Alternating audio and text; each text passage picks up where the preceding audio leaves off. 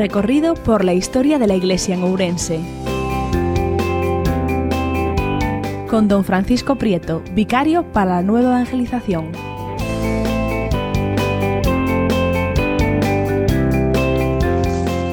Nos vamos a acercar ahora en esta ocasión a uno de los de las realidades, de los acontecimientos históricos que afectó de una manera indudable sobre todo al contexto, al contexto de la Hispania de finales del siglo IV y también por derivación también a la Galaecia de ese momento y cómo no, pues claro que sí, también a nuestras tierras aurienses.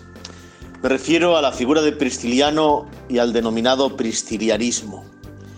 Ciertamente que acercarse al Pristiliano, a Pristiliano y al movimiento que lleva su nombre supone hacerlo alejados de cualquier planteamiento sensacionalista, incluso mitificador. ¿eh? Porque suele pasar con estos planteamientos que están tan llenos de tópicos como de lagunas históricas. Y evidentemente siempre con la dificultad de la interpretación y sobre todo no queriendo hacer aquí o queriendo recreaciones míticas que, que no tendrían sentido ni alegaciones fuera de todo tono. Pero no cabe duda que el cristianismo es un movimiento religioso fascinante que ciertamente hay que situarlo en el contexto ¿eh? del Bajo Imperio, en aquel occidente a finales del siglo IV, donde el cristianismo ya notablemente extendido, arraigado, tolerado y a punto de ser ya convertido en la única religión del imperio, comienza a vivir unas contradicciones muy notables entre lo que era ya la situación, el nuevo estatus político-social de un cristianismo, como he dicho, tolerado, permitido y que acabará siendo la única religión oficial del imperio con el emperador Teodosio, entre esa nueva realidad sociopolítica y después la vivencia misma de la fe. Hay un contraste muy fuerte, ¿no? Y eso evidentemente hará y suscitará, ya desde los primeros años del siglo IV, primero el movimiento conocido, ¿no? monástico de, ámbito anacoreta, posteriormente cenobítico, pero también van a surgir una serie de movimientos ascéticos inspirados precisamente en los movimientos eh, monásticos de los anacoretas y de los cenobios que surgen en los desiertos del Oriente, en Siria, en Palestina, en Egipto, en la propia Capadocia, un ascetismo urbano, una serie de grupos ascéticos cristianos que buscarán precisamente vivir de una manera pues, más auténtica la fe cristiana en un contexto sociopolítico que protege el cristianismo, pero también comienza a diluirlo en sus esencias más genuinas. Ahí tenemos que situarlo, en esa circunstancia concreta que acabo de mencionar. De tal manera que, bueno, pues para el occidente cristiano, lo que nos afecta a nosotros también, a la Galicia de este momento y a las tierras aurienses de finales del siglo IV, el pristilianismo, no cabe duda, y la figura de Pristiliano que lo inspira, dice, dice Romero Pose, que es la convulsión más fuerte que conoció la Iglesia occidental en la época patrística. Afirmación rotunda. La convulsión fuerte para la Iglesia del Oriente fue el arrianismo durante el siglo IV, pues fijaros, el equivalente para el occidente cristiano fue precisamente la figura de Prisciliano, sus planteamientos espirituales y ascéticos y todo lo que ello significó. No cabe duda que acercarse ¿eh?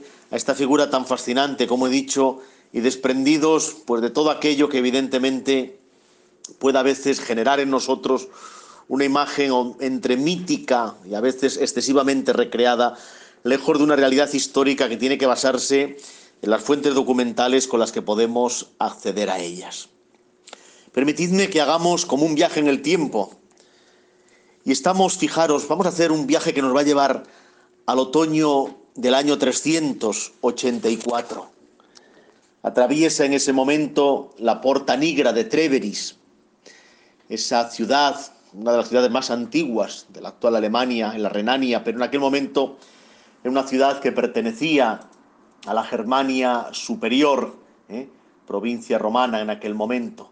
Allí tenía su corte el emperador Máximo, un emperador de origen hispano, que años antes, bueno, un año antes prácticamente, en el 383, siendo gobernador de Britania, cruzó hacia las Galias y con 130.000 soldados, pues hizo huir al emperador de Occidente en aquel momento, Graciano, ¿eh?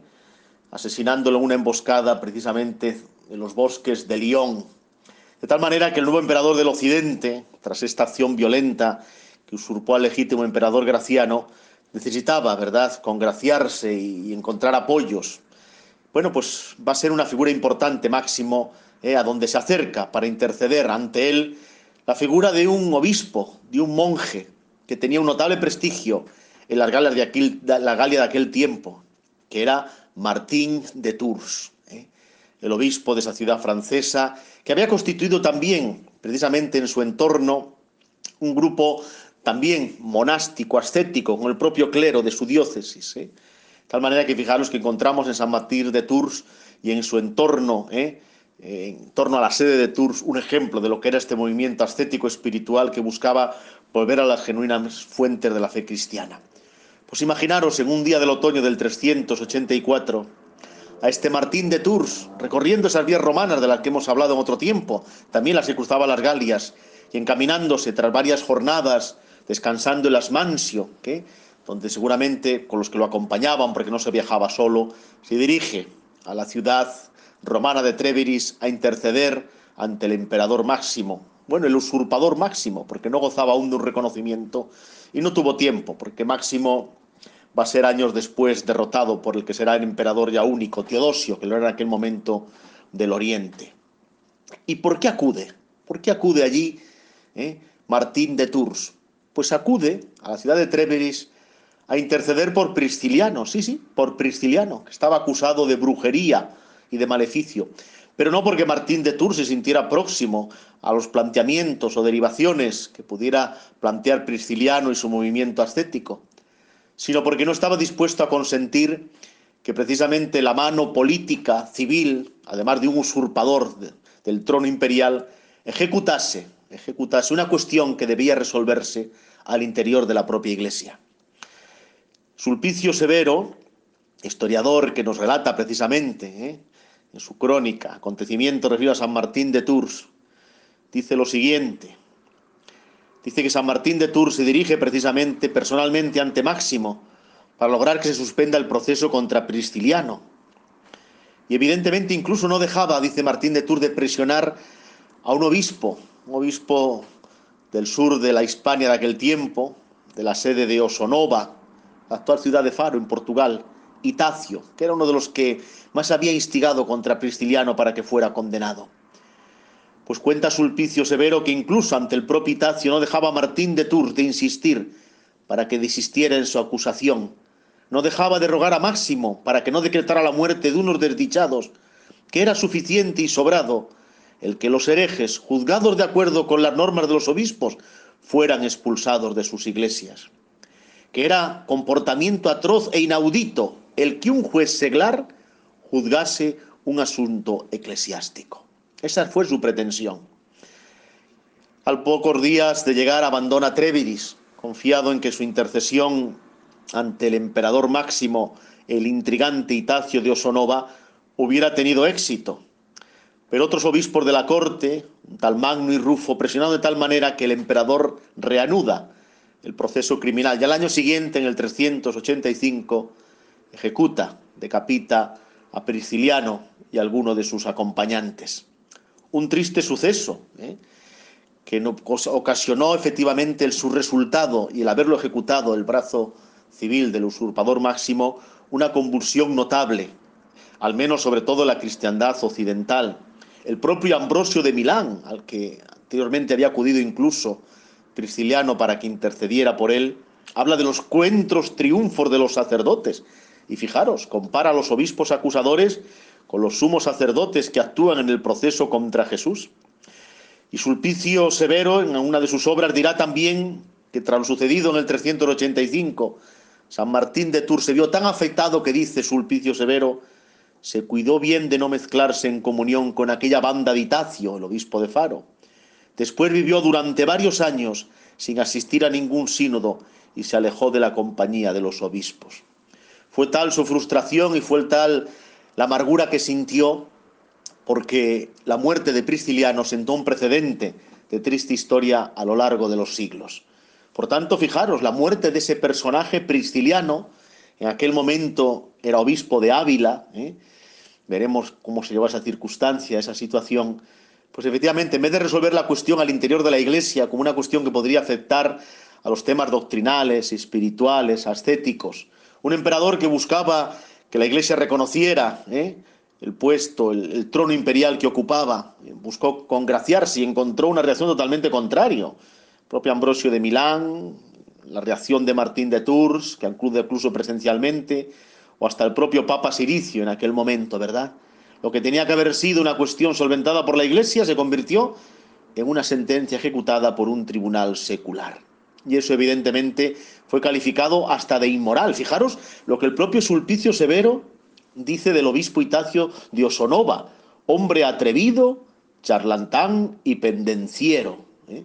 Por tanto, porque efectivamente instigó y de qué manera para que Prisciliano fuera ejecutado. El resultado fue que los que eran hasta ese momento los líderes de un movimiento ascético, venerados por sus seguidores, pues de, los pasaron y los convirtieron en mártires. De tal manera que realmente fue el primer hereje ejecutado por el brazo secular de triste resultado. El propio Jerónimo, ¿eh? en aquel momento ya monje la ciudad de Belén, dirá de esto en una de sus cartas sobre Prisciliano, fue condenado por la espada secular y por la autoridad de todo el orbe. Como afirma Romero Pose, dice que solo Martín de Tours acudió presencialmente a su defensa. Y aquí sostiene algo muy interesante que afecta a la diócesis de Ourense. Romero Pose sostiene que probablemente esta defensa que intentó de Prisciliano para evitar que fuera ejecutado por el brazo secular del emperador Máximo, dice que probablemente, a raíz precisamente de que el prisciliarismo encuentre refugio en la Galaecia, dice probablemente las numerosas advocaciones gallegas a este santo francés algo tendrán que ver con el haber defendido al mártir prisciliano. Este es un final de una historia, de una triste historia, pero habrá que contar cómo se llegó a ella. ¿Qué sabemos de Prisciliano? ¿Tenemos algunos escritos de él? ¿Cómo se llegó a ese proceso instigado por personajes como el obispo Diosonova o de Faro, Itacio o Idacio de Mérida? ¿Cómo es posible que Ambrosio clamara desde Milán, el propio Damaso, su sucesor Siricio desde Roma, protestaran, o Martín de Tours hiciera un viaje de varias jornadas hasta Tréviris para interceder personalmente ante el emperador. ¿Qué había sucedido? ¿Quién era Prisciliano? ¿Qué sabemos de él? Seguiremos averiguándolo, seguiremos descubriendo quién era este personaje y sobre todo nos desvelará precisamente unas notas muy peculiares y singulares del cristianismo hispano de aquel tiempo y también de la Galaecia. Continuamos y seguimos haciendo el viaje en la historia de nuestra Galaecia, de nuestro Orense, a finales del siglo IV.